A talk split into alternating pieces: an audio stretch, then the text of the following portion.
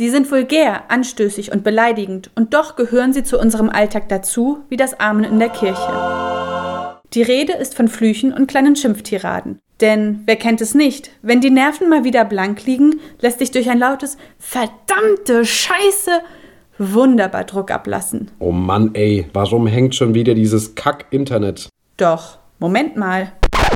Warum drehen sich eigentlich unsere Flüche hauptsächlich um Exkremente?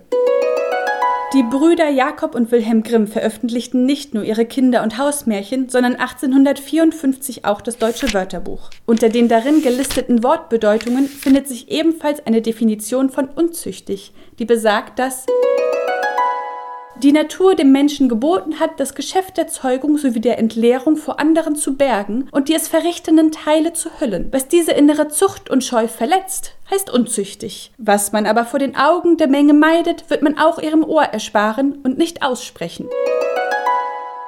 Im deutschsprachigen Raum wird mit skatologischen Begriffen geflucht, also Wörtern, die sich rund um die Darmentleerung drehen.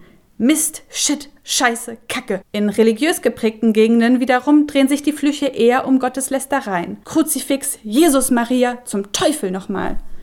In beiden Fällen sind der kreativen Vielfalt kaum Grenzen gesetzt. Kruzifix, was denn das für eine Kackscheiße? Wenn wir einen Blick auf unsere Nachbarländer werfen, ändert sich hier bereits das Fluchverhalten.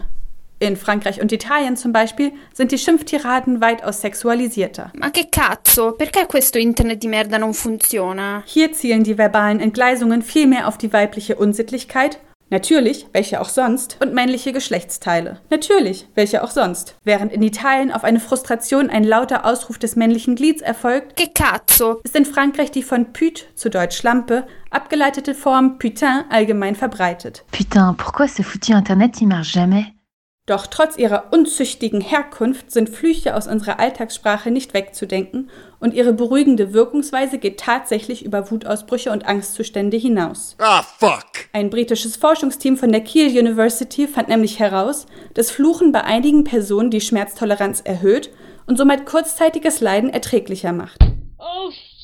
Lautes Fluchen hat also nicht nur etwas mit überbordenden Emotionen zu tun, sondern ist manchmal auch eine sprachliche Reaktion auf ein körperliches Unwohlsein. Dass besondere Situationen nach besonderen Lösungen verlangen, sahen übrigens auch die Brüder Grimm ein und hielten ferner in ihrem Wörterbuchbeitrag fest, das Verbot ist jedoch kein absolutes. Vielmehr, da jene Verrichtungen selbst natürlich, ja, unerlässlich sind, müssen sie nicht nur insgeheim genannt, sondern dürfen unter Umständen auch öffentlich ausgesprochen werden. In dieser Hinsicht unterscheidet sich wohl die europäische von der US-amerikanischen Perspektive, wo Flüche, egal ob skatologischer, sexueller oder blasphemischer Natur, im Fernsehen und Radio gebiebt werden. Der laute Piepton soll hier Inhalte übertönen, die etwa für Familien und ein Publikum tagsüber als unpassend eingestuft werden. Wäre also dieser Beitrag in den USA erschienen, würde es sich so anhören.